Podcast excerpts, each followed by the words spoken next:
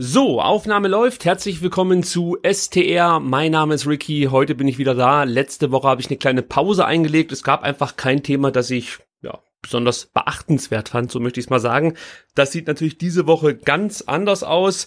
Der VfB hat mal wieder auf dem Transfermarkt zugeschlagen. Es war jetzt nicht mehr ganz so überraschend, als Michael Reschke gestern Daniel Didavi und Gonzalo Castro vorgestellt hat ich denke mal, jeder halbwegs gut informierte VfB-Fan wusste schon Mitte der Woche, dass vieles darauf hindeutet, dass diese beiden Spieler zum VfB wechseln werden. Und man darf natürlich auch nicht vergessen, Daniel Ginzek hat den Verein verlassen, aber auch das deutete sich ja in den letzten Tagen dann ein Stück weit an. Ja, darüber möchte ich heute so ein bisschen sprechen. Ich werde nachher auch noch was zu den Personalien Pavard, Bartstuber und Manet sagen.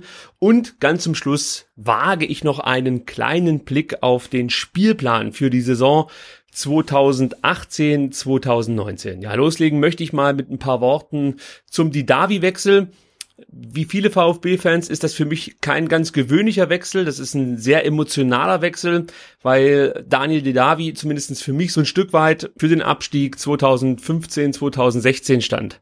Mit Sicherheit sind damals auch viele Dinge nicht ganz so gut gelaufen und vielleicht auch ein bisschen unglücklich gelaufen für Daniel Didavi. Er hat ja bei der Pressekonferenz auch gesagt, als ich mich entschieden habe, den VfB zu verlassen, standen wir eigentlich in der Tabelle ganz gut da. Er hat so beschrieben, dass der VfB damals noch von der Europa League geträumt hat und ja, wir werden uns alle noch daran erinnern können. Äh, es war wirklich so, dass der VfB ja eine ziemlich beeindruckende Serie unter Jürgen Kramny hingelegt hat und es schien so, als wäre der Abstieg absolut kein Thema mehr in Stuttgart und man orientierte sich schon so ein Stück weit in Richtung Europa. Ja, im Nachhinein wissen wir, dass das nicht ganz so funktioniert hat, aber er war halt am Ende auch mit einer der Spieler, die das verursacht haben, dass der Traum von Europa nicht Realität wurde, so möchte ich es mal sagen. Es fällt mir deswegen schon so ein Stück weit schwer, einfach nur einen Strich darunter zu machen und zu sagen, ja, mein Gott, er hat damals seine Leistung nicht ganz abrufen können. Das ging vielen Spielern so, da haben viele unter ihren Möglichkeiten gespielt. Es war halt auch ein Stück weit ein Charaktertest aus meiner Sicht. Ja, in dieser Situation, wo du als Mannschaft eigentlich den Mitkonkurrenten im Abstiegskampf überlegen bist, aber die Einstellung letzten Endes dazu geführt hat, dass man in die zweite Liga musste es liegt nicht nur an einzelnen Spielern und an irgendwelchen Trainern, das ist mit Sicherheit auch eine Entwicklung gewesen, die der VfB da eingeschlagen hat und äh, es hat sich ja über Jahre letzten Endes schon fast angedeutet, dass der VfB dann irgendwann auch mal in die zweite Liga runter musste. Aber wie gesagt, es war für mich ein Charaktertest, den Daniel Didavi damals nicht bestanden hat. Und den hätte er aus meiner Sicht auch nicht bestanden, wenn er nicht gewechselt wäre. Es, es fehlte halt einfach ein klares Ausrufezeichen, dass er ein Führungsspieler ist, dass er ein Spieler ist, der den Unterschied ausmachen kann und ähm, der unter Druck, ja, das war es natürlich damals, funktioniert. Trotzdem freue ich mich, dass Daniel Didavi wieder zurück ist.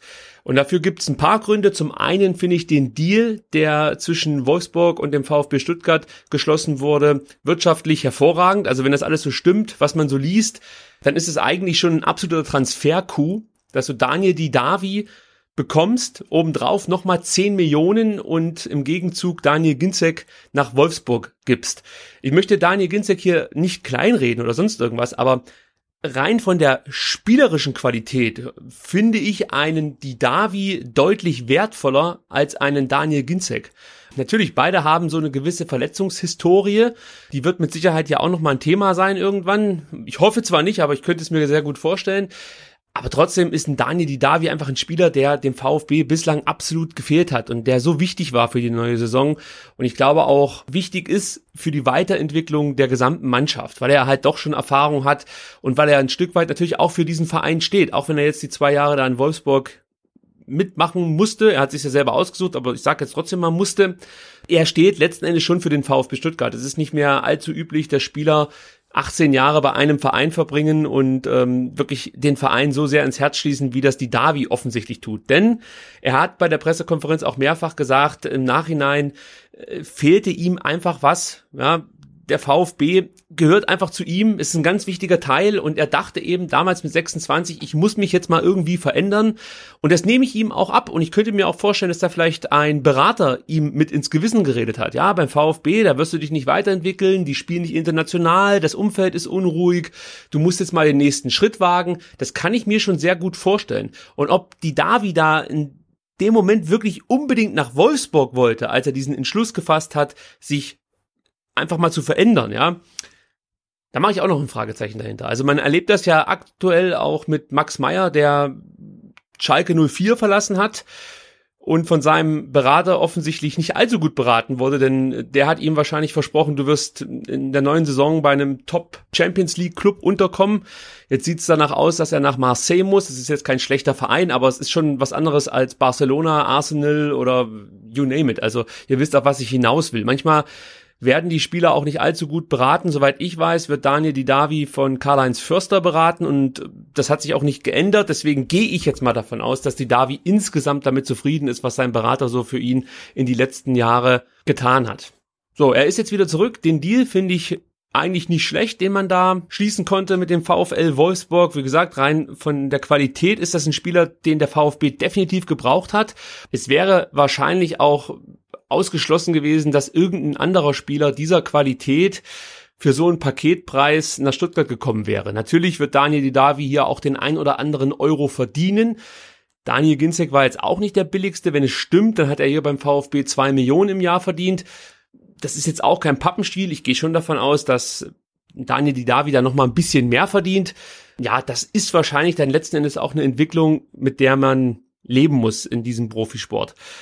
Was ich noch sagen wollte zu Didavi ist natürlich, dass es für mich wirklich besonders ist, dass ein Spieler unbedingt zum VfB Stuttgart will. Das erlebt man relativ selten. Loyalität ist immer ein großes Thema in diesem Fußball-Business.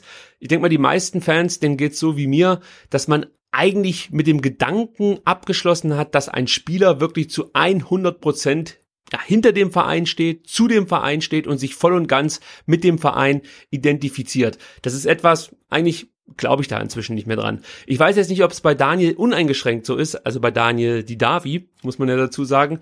Aber zumindest hat er mir das glaubhaft auf dieser Pressekonferenz versichern können, dass sein Herz nur für den VfB schlägt und dass es für ihn auch nur den VfB als äh, neue Mannschaft letzten Endes gibt. Er hat ja gesagt, er ist auf die Verantwortlichen des VfL Wolfsburg zugegangen und hat gesagt, wenn dann nur zum VfB Stuttgart. Und das finde ich schon nochmal, ist ist ein Statement, ja. Also ich kann mir vorstellen, dass es auch den ein oder anderen Verein gibt, der Daniel Didavi gerne verpflichtet hätte. Vielleicht auch Vereine, die in der nächsten Saison international spielen. Und äh, da finde ich schon nochmal herausragend, dass die Davi sagt, ich möchte nach Stuttgart, für mich gibt's nichts anderes, das ist mein Verein. Hier möchte ich hin. Dafür spricht natürlich auch, dass er immer hier in äh, Stuttgart in der Nähe, um genauer zu sein, in Reudern seinen Zweitwohnsitz behalten hat. Also für ihn war es letzten Endes eigentlich immer klar, er will hier zurück in die Region. Ob das jetzt nach seiner Karriere der Fall gewesen wäre oder ob er wirklich schon immer wieder mit dem Gedanken gespielt hat, irgendwie wieder zum VfB zurückzukommen, ist das andere. Ich gehe nicht davon aus, dass viele Fans Daniel Didavi bei seinem ersten Heimspiel dann gegen die Bayern auspfeifen werden. Und ich würde es auch völlig bescheuert finden. Aus meiner Sicht pfeift man keine Spieler, die das Trikot des eigenen Vereins tragen, ja, aus, das geht nicht. Ja, also da muss man einfach drüber hinwegstehen und schon gar nicht, wenn ein Spieler sich so deutlich positioniert, wie es Daniel Didavi auf Instagram und auch auf der Pressekonferenz getan hat. Also natürlich muss er sich an diesen Worten auch messen lassen. Er hat ja gesagt, er möchte ackern, also ich, ich verkürze das Ganze jetzt mal. Er wird alles reinhauen und alles für diesen Verein tun. Er möchte die Herzen zurückgewinnen. Das ist genau das, was er jetzt auch sagen muss und jetzt müssen dem Ganzen natürlich auch Taten folgen. Sollte ihm das gelingen, kann ich mir sehr gut vorstellen, dass die Davis Rückkehr am Ende ein riesiges Happy End ist für den VfB, für Daniel Didavi und am Ende dann natürlich auch für uns als Fans. Der eine kommt vom VfL Wolfsburg zurück zum VfB Stuttgart, der andere wechselt in die Autostadt. Jetzt möchte ich so ein bisschen über Daniel Ginzek reden und über seinen Abgang. Ich kann mich erinnern, vor ein paar Wochen kam das Thema auf. Da habe ich auch schon was in diesem Podcast darüber gesagt und meinte so, ich kann mir eigentlich nicht vorstellen, dass Daniel Ginzek äh, diesen Verein, den VfB Stuttgart verlassen will. Er weiß, der Verein steht hinter ihm. Der Verein hat immer versucht, Daniel Ginzek zu helfen, hat trotz schwerer Verletzungen weiter an ihn geglaubt. Die Fans waren jedes Mal einfach nur noch entzückt, wenn Daniel zurückkam nach langer Verletzungspause. Jeder hat sich gefreut und hat versucht, alles zu geben, um Daniel dann auch so ein Stück weit natürlich Liebe zu schenken. Das klingt jetzt fast schon zu romantisch, aber es ist ja schon so ein Stück weit. Er war absoluter Publikumsliebling hier in Stuttgart. Also wenn die Aufstellungen vorgelesen wurden, da war es meistens sein Name, der am lautesten geschrien wurde. Und ich dachte so, ja, da wird das nicht einfach aufgeben, nur des Geldes Willens. Und letzten Endes muss man wahrscheinlich sagen, war das Geld der hauptausschlaggebende Grund. Michael Reschke hat das auf der Pressekonferenz auch so ein bisschen durchblicken lassen. Also Daniel Ginzek geht zum VfL Wolfsburg. Rein wirtschaftlich gesehen, das habe ich ja vorhin schon gesagt, ist das eine hervorragende Nummer für den VfB. Du verkaufst Daniel Ginzek eigentlich für 18 Millionen Euro. Also ich würde schon sagen, dass Daniel Didavi 8 Millionen wert sein dürfte heutzutage. Dann eben die 10 Millionen, die es dann noch oben drauf gibt, dann bist du bei 18 Millionen Euro, die der VfB Stuttgart für Daniel Ginzek bekommt. Äh, das ist ein Deal, den kann man letzten Endes nicht ausschlagen, wenn es denn wirklich so war, also wenn die Summen stimmen. Da kann man nur einen Hut vorziehen, wenn Michael Reschke das so eingefädelt hat. Wer hätte sich das denken können, dass Daniel Ginzek mal für 18 Millionen Euro vom VfB wechselt. Vor allen Dingen nach dieser ganzen Verletzungsgeschichte, nach äh, jetzt auch nicht einer grandiosen Saison. Ist ja jetzt nicht so, dass Daniel Ginzek irgendwie 25 Buden gemacht hätte. Ja, also seine Torausbeute war jetzt dann doch überschaubar. Natürlich, er war viel verletzt, aber ja, also ich bin sehr zufrieden, rein wirtschaftlich mit dem Abgang, muss ich ganz ehrlich sagen. Was ich nicht so schön fand, war das, was sich im Nachhinein abgespielt hat. Es ist ja üblich, dass Spieler dann immer auf, ja, meistens Instagram, manche auch auf Twitter, sich nochmal von den Fans und vom Verein verabschieden. Das hat Daniel Ginzek natürlich auch getan, aber er hat schon so ein Stück weit durchblicken lassen, dass er sich nicht richtig wertgeschätzt fühlte vom VfB. Ich erinnere mich jetzt gerade an so einen Zwischensatz, da meinte er, ja, als der VfB im Winter Mario Gomez verpflichtet hat, wusste er, dass die Führung nicht oder dass der Verein nicht auf ihn setzen würde als Stürmer Nummer eins. Und da muss man natürlich sagen, zum damaligen Zeitpunkt war Daniel Ginzek verletzt, hat sowieso sich eigentlich immer wieder mit Verletzungen rumschlagen müssen. Es gab kein verletzungsfreies Jahr und natürlich muss ein Verein, der zu diesem damaligen Zeitpunkt auch kaum Tore geschossen hat, schauen, dass man einen qualitativen, guten Stürmer verpflichtet, wenn man die eigentliche Nummer eins im Sturm, Simon Terodde, abgibt, vor allem an einen Mitkonkurrenten. Also, dass der VfB nicht sagt, ich gebe Terodde ab und Daniel Ginzek wird das dann schon richten. Ja, das kann ich nur nachvollziehen. Was das Ganze auch dann noch mal so ein Stück weit in Frage stellt, ist, dass er kurz vor seinem Wechsel innerhalb Stuttgarts nochmal umgezogen ist. Er hat ja jetzt hier diesen Mietclub, die Metzgerei für Reiche eröffnet.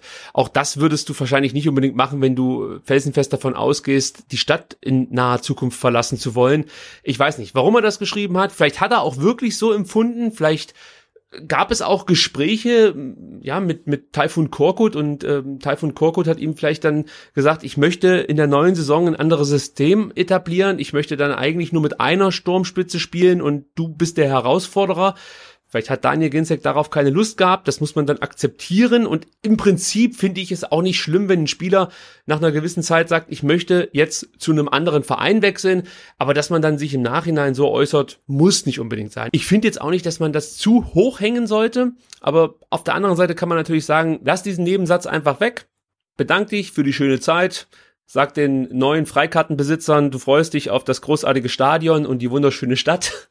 Klar, schmunzeln wir da hier in Stuttgart, aber lass ihn doch jetzt erstmal nach Wolfsburg gehen. Ja, aber wie gesagt, also dieses Statement fand ich ein bisschen fragwürdig, unnötig, so möchte ich es mal sagen. Es war eigentlich immer eine schöne Zeit hier mit Daniel. Ich brauche so einen Schwachsinn danach nicht nochmal. Es gab auch noch ein Interview auf der YouTube-Seite des VfL Wolfsburg. Und auch da hat er nochmal so einen Satz losgelassen, den ich, ich sag mal, zumindest schwierig finde.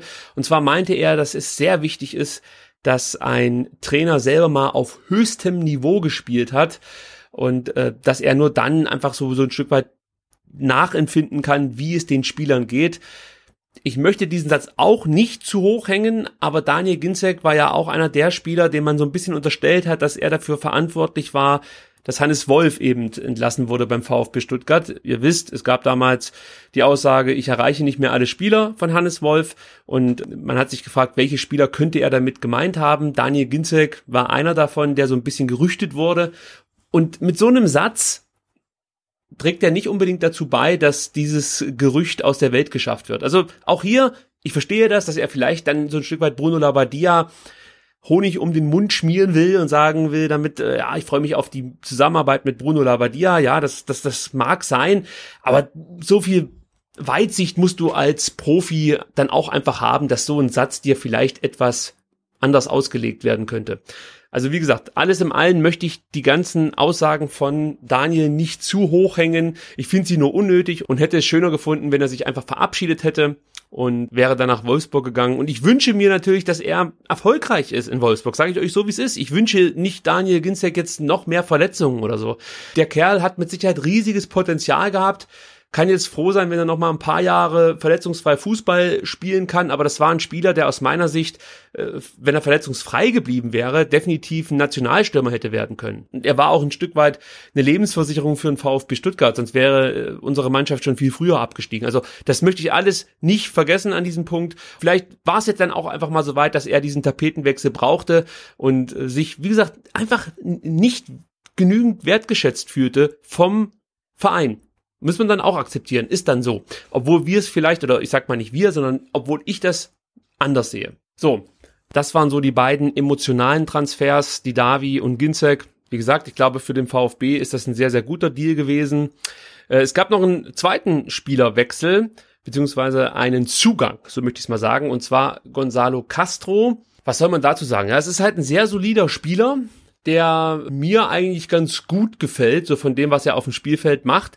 Ihm wurde in Dortmund auch so ein bisschen nachgesagt, also nicht von jedem muss man dazu sagen, aber ich habe das so ein paar Mal auf Twitter gelesen, dass er schon jemand äh, war, der zu den sehr gut verdienenden Dortmunder Spielern gehörte. Äh, das kann ich natürlich jetzt nicht nachprüfen, aber es hieß da sechs bis acht Millionen soll er im Jahr verdient haben. Wenn das der Fall gewesen wäre, dann äh, ist es natürlich schon ein Statement. Äh, beim VfB wird er sehr wahrscheinlich nicht auf diese Summe kommen. Nichtsdestotrotz wird er nicht ganz billig sein und deswegen kann ich verstehen, dass der ein oder andere zumindest eine Augenbraue nach oben zieht, wenn man hört, dass man den 31-jährigen Gonzalo Castro verpflichtet, der dem Verein wahrscheinlich in Sachen Etat eine Menge Ressourcen abknüpfen wird. Nichtsdestotrotz ist das für mich ein sehr, sehr guter Wechsel. Wie gesagt, das ist ein sehr solider Spieler, der auch in Dortmund, in den ersten beiden Jahren in Dortmund hervorragende Leistungen gezeigt hat. Vielleicht sogar besser war, als ich das damals erwartet hatte, als er nach Dortmund ging. Ich fand auch, dass er in Leverkusen immer sehr gute Spiele gemacht hat. Also im Prinzip ist das ein Spieler, über den ich mich dann wirklich freue. Ja, also wenn mir jemand gesagt hätte vor einem Jahr, dass Gonzalo Castro ab der Saison 2018, 2019 beim VfB spielt, hätte ich das nicht für möglich gehalten, muss ich ganz ehrlich sagen. Da war eigentlich Gonzalo Castro für mich ein Spieler, der für den VfB nicht erreichbar war. Also das, das war einfach eine, nochmal eine Kategorie über den Spielern, über die halt sonst hier in Stuttgart so spekuliert wurde. Also im Prinzip auch hier muss man sagen, hat Michael Reschke zumindest mal einen sehr interessanten Spieler nach Stuttgart geholt, der auch wichtig sein kann, um die Mannschaft zu führen, ja, gerade mit diesen jungen Leuten, die wir natürlich auch haben, mit Maffeo, mit Sosa, Askasiba, der dann neben ihm spielen wird, sehr wahrscheinlich. Und auch noch ein Tassos Donis muss man mit Sicherheit auch noch dazu zählen. Es gibt noch weitere junge Spieler. Da ist das schon mal nicht schlecht, so jemanden mit in der Mannschaft zu haben. Das hat man ja jetzt auch bei der Nationalmannschaft mitbekommen, wie wichtig zum Beispiel so ein Mario Gomez für junge Nationalspieler war. Ja, Timo Werner hat das zum Beispiel angesprochen. Und ich glaube, das sollte man nicht vernachlässigen. Trotzdem glaube ich nicht, dass Gonzalo Castro jetzt der Typ ist, der mal richtig Dampf macht auf dem Platz, also der die Mannschaft wachrütteln kann, so wie das zum Beispiel Holger Bartstuber gemacht hat. Insgesamt hat der VfB mit Sicherheit davon profitiert, dass Castro und Reschke sich schon Ewigkeiten kennen. Reschke meinte so, es gibt keinen Spieler, keinen Profispieler, mit dem er mehr Verträge geschlossen hat als mit Gonzalo Castro. Und es hat sich schon so angehört, dass Castro sehr, sehr viel Wert darauf gelegt hat, was von Reschke so kam, was ihm da so erzählt wurde, was ihn hier in Stuttgart erwartet. Äh, also von daher, auch hier möchte ich mal sagen, wenn ein Castro jetzt nicht absurde Summen im Jahr verschlingt beim VfB Stuttgart, ist das ein Transfer, den man machen kann, auf den ich mich prinzipiell freue. Ich bin der Meinung, mit beiden Spielern verstärken wir uns eindeutig und äh, das ist ja letzten Endes auch Sinn eines Transfers. Und vor allem sind es zwei Positionen, die ich absolut als Baustelle im Kader für die Saison 2018, 2019 angesehen habe. Ja, die Baustellen wurden jetzt sozusagen beendet. Äh, das Konstrukt steht nun, möchte ich mal so sagen. Es kann sich vielleicht noch was auf dem Transfermarkt tun. Reschke hat ja angekündigt, er hat noch einen Pfeil im Köcher, da warten wir mal ab. Wer es dann sein wird oder ob es überhaupt noch jemand sein wird. Aber es gab natürlich auch noch ein paar Namen, die auf dieser Pressekonferenz angesprochen wurden, über die ich auch kurz noch was sagen möchte. Reschke wurde natürlich gefragt, wie sieht's eigentlich aus mit äh, Benjamin Pavard? Der bietet sich ja so ein Stück weit bei der Weltmeisterschaft an, hat da eigentlich die entscheidenden Spiele immer von Anfang an bestritten. Man muss also sagen, dass er definitiv zur Stammelf der Franzosen gehört und das ist schon eine Auszeichnung für so einen jungen Spieler, der vor einem Jahr auch noch kein Thema war bei der französischen Nationalmannschaft. Natürlich gibt es immer mehr Gerüchte, beziehungsweise halten sich die Gerüchte, die es schon lange gibt, dass viele große Vereine versuchen, Benjamin Pavard vom VfB wegzuholen. Und Reschke hat klipp und klar gesagt, egal was uns geboten wird, wir wollen Pavard halten. Entwicklungen seien möglich. Also das war dann noch der Zusatz. Das ist eben so im Fußball, aber er möchte, dass Pavard in der neuen Saison das Trikot mit dem Brustring trägt. Das kann natürlich jetzt auch bedeuten, dass Reschke einfach nur pokert und damit den Preis nach oben treiben will. Sehr wahrscheinlich hat es damit schon was zu tun. Aber es kann natürlich auch wirklich der Wunsch sein von Michael Reschke, Benjamin Pavard nicht vor Saison 2019, 2018 gehen zu lassen. Also ich halte das für durchaus möglich, dass der VfB sagt, okay, es gibt die Möglichkeit, dass er nach der Saison 2018, 2019 den VfB verlässt, aber jetzt definitiv nicht. Vielleicht macht Reschke das Ganze auch davon abhängig, ob Holger Badstuber beim VfB bleibt. Da scheint die Tür auch noch nicht ganz zu zu sein. Also Reschke hat ja mal vor einigen Wochen doch relativ hoffnungslos gewirkt, was ein Verbleib von Holger Badstuber in Stuttgart angeht. Jetzt hat er gesagt, es gibt Gespräche, also zwischen Holger und Champions League Clubs. Das ist auch weiterhin der Wunsch von Holger Badstuber, aber die Tür ist nicht zu. Und es ist durchaus möglich, dass da nochmal eine Entwicklung entsteht, die dazu führen könnte, dass Holger Badstuber doch beim VfB bleibt. Und dann wird aus meiner Sicht natürlich ein Wechsel von Pavard auch wieder wahrscheinlicher.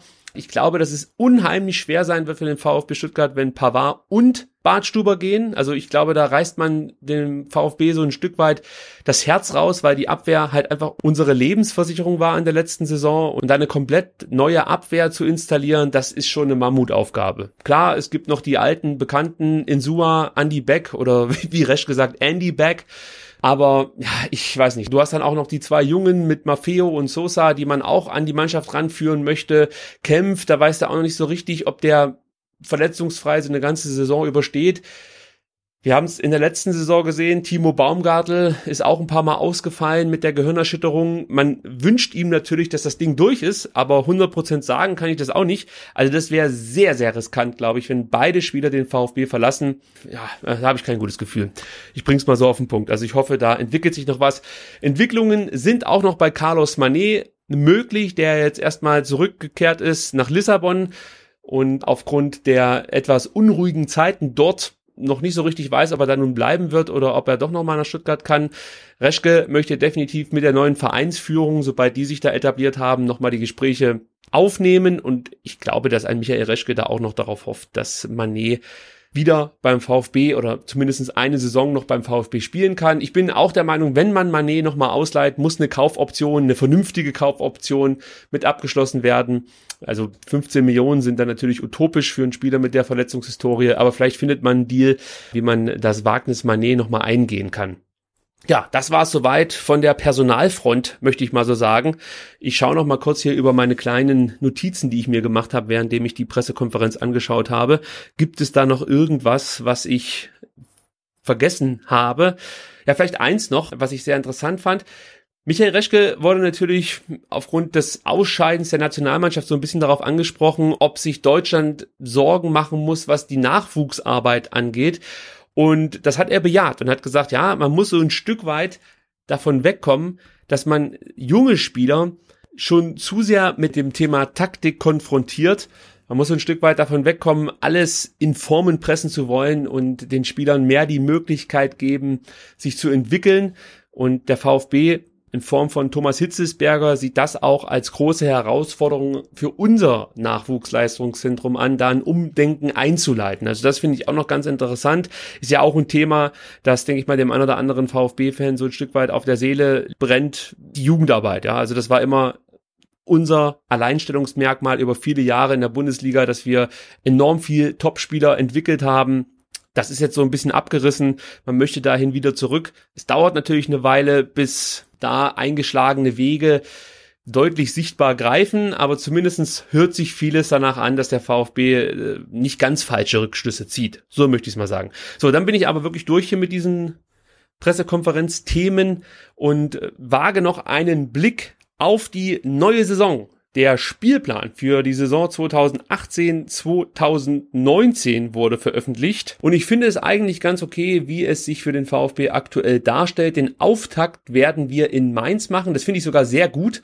weil Mainz natürlich so ein Stück weit der Tiefpunkt der letztjährigen Saison war. Also die beiden Auswärtsspiele in Mainz, einmal im DFB-Pokal und dann natürlich äh, das erste Auswärtsspiel der Rückrunde, die waren schon extrem scheiße ich hoffe einfach, dass die Mannschaft nach Mainz fährt mit Schaum vor dem Mund und diese Spiele vergessen machen möchte und da gleich mein Statement setzen will. Und ich glaube auch, dass Mainz ein bisschen zu tun haben wird mit Umstellungen innerhalb der Mannschaft. Also da bin ich mal gespannt, ob der VfB da nicht endlich mal drei Punkte zum Saisonstart einfahren kann. Das wäre ja auch mal schön. Ich glaube, das gab schon einige Bundesliga-Jahre nicht mehr. Aber 100% sicher bin ich mir jetzt auch nicht. Das erste Heimspiel ist dann auch gleich eine Ansage und zwar gegen die Bayern, aber auch das finde ich eigentlich gar nicht so blöd. Also zu Beginn einer Saison mit dem neuen Coach Nico Kovac kann sein, dass der Zeitpunkt für dieses Spiel eigentlich gar nicht so schlecht ist. Die Stimmung wird hervorragend sein, alle in weiß, sage ich dann nur. Das Stadion wird ausverkauft sein, es wird warm sein, die Fans werden die Mannschaft nach vorne schreien und ich glaube, dass da einiges möglich ist. Natürlich wird bei den Bayern auch noch der Stachel der 4-1-Niederlage tief stecken und die werden wahrscheinlich auch versuchen, die Stuttgarter dann aus dem Stadion zu schießen oder so. Und ich kann mir vorstellen, dass Taifun Korkut mit einer guten Taktik hier äh, zumindest einen Punkt mitnehmen kann. Dann geht es weiter mit einem Spiel in Freiburg, also die badischen Nachbarn werden besucht, möchte ich mal so sagen. Auch hier glaube ich, dass für den VfB was drin ist. Ich möchte jetzt damit nicht ausdrücken, dass Freiburg Fallobst für den VfB ist. Soweit sind wir mit Sicherheit noch nicht, aber nichtsdestotrotz kann ich mir vorstellen, dass in Freiburg ein bis drei Punkte möglich sind. Und das darauf folgende Heimspiel wäre dann gegen Fortuna Düsseldorf, gegen den Aufsteiger. Dann geht's nach Leipzig und das ist übrigens eine englische Woche und anschließend trifft der VfB in Stuttgart auf Werder Bremen. Das ist mal so das Auftaktprogramm. Und aus meiner Sicht ist das ein Auftaktprogramm, das man ähm, vielleicht mit neun Punkten absolvieren kann. Das ist natürlich klar eine Ansage, aber ich bin der Meinung, das kann man sich vornehmen. Du hast mit Mainz Düsseldorf und Freiburg Mannschaften, die sehr wahrscheinlich um den Abstieg mitspielen werden. Das heißt, die solltest du definitiv schlagen, die direkten Konkurrenten, was den Klassenerhalt angeht. Auch bei Bremen mache ich noch ein Fragezeichen dahinter, ob die ihre guten Leistungen konservieren konnten, jetzt über die Sommerpause hinaus. Also ich bin da ganz positiv gestimmt, dass der Saisonauftakt glücken kann. Das letzte Spiel in der Saison wird auf Schalke stattfinden. Das kann man ja auch noch erwähnen. Es ist leider ein Auswärtsspiel. Ich finde es auch immer schöner, wenn der 34. Spieltag zu Hause stattfindet. Wenn es dann natürlich um was geht, wäre es nochmal schöner, wenn man das vor heimischer Kulisse bestreiten könnte. Aber ja, wenn ich mich jetzt an den 34. Spieltag der letzten Saison erinnere, war ich auch ganz zufrieden damit, dass der VfB auswärts einen der denkwürdigsten Siege Siege der jüngeren Vereinsgeschichte einfahren konnte. Das soll es gewesen sein mit STR. Irgendwie fühlt sich so an, als hätte ich was ganz, ganz Wichtiges vergessen, was ich unbedingt sagen wollte. Ich hoffe, es ist nicht so. Aber das Thema die Davi, Ginzek und Castro, das hat mich in den letzten Tagen dann doch schon relativ stark beschäftigt. Mir gingen dazu viele Gedanken durch den Kopf. Aber um das jetzt hier nochmal in einem Schlusssatz zusammenzufassen, ich bin eigentlich ganz positiv gestimmt, was diese Transfers angeht. Überhaupt bislang die getätigten Transfers gefallen mir sehr gut. Ich hoffe, dass der VfB nicht mehr allzu viele Spieler verlieren wird. Könnt ihr mir vorstellen, dass vielleicht ein Zimmermann den Verein verlässt, vielleicht noch andere Spieler, die jetzt nicht unbedingt in der ersten Reihe stehen. Hoffe aber, dass insgesamt der Kader soweit steht. Wie gesagt, ich würde mich noch über den Pfeil freuen, den Michael Reschke versprochen hat, wenn der bei uns hier in Stuttgart einschlägt, so möchte ich es mal sagen. Und lass mich da auch gern überraschen. Das darf dann auch von mir aus wieder ein hoffnungsvolles brasilianisches Talent sein. So, äh, solltet ihr Kommentare zu dieser Folge abgeben wollen, dann könnt ihr das am besten über Twitter machen. At VfBSTR ist da mein Twitter-Handle. Schickt mir gerne Kommentare, wie ihr diverse Sachen seht, wie ihr das mit Daniel Didavi findet, wie ihr äh, Gonzalo Castro als Transfer bewertet und ob ihr Daniel Ginzek so ein bisschen böse seid, dass er sich auf Instagram so ein Stück weit mit einem kleinen Seitenhieb aus Stuttgart verabschiedet. Vielen Dank, dass ihr zugehört habt. Ich würde mich natürlich auch freuen, wenn ihr auf iTunes noch eine Bewertung hinterlassen könntet. Äh, am besten eine 5-Sterne-Bewertung. Das hilft, um in den iTunes-Charts nach oben zu steigen. Und es hilft auch, mein 4,0 Rating auf iTunes so ein bisschen zu verbessern. Solltet ihr Kritik an diesem Podcast haben, könnt ihr mir die natürlich auch zukommen lassen. Ebenfalls auf Twitter, at VfBSTR und wenn es gar nicht anders geht, natürlich dann auch auf iTunes. Würde mich halt freuen, dass wenn jemand hier nur einen Stern vergibt, äh, dass er vielleicht ganz kurz erklärt, was ihm nicht so gut gefällt, dann kann ich es ja versuchen, etwas besser zu machen. Ich wünsche euch noch eine schöne Zeit und wir hören uns demnächst wieder. Bis dahin, tschüss.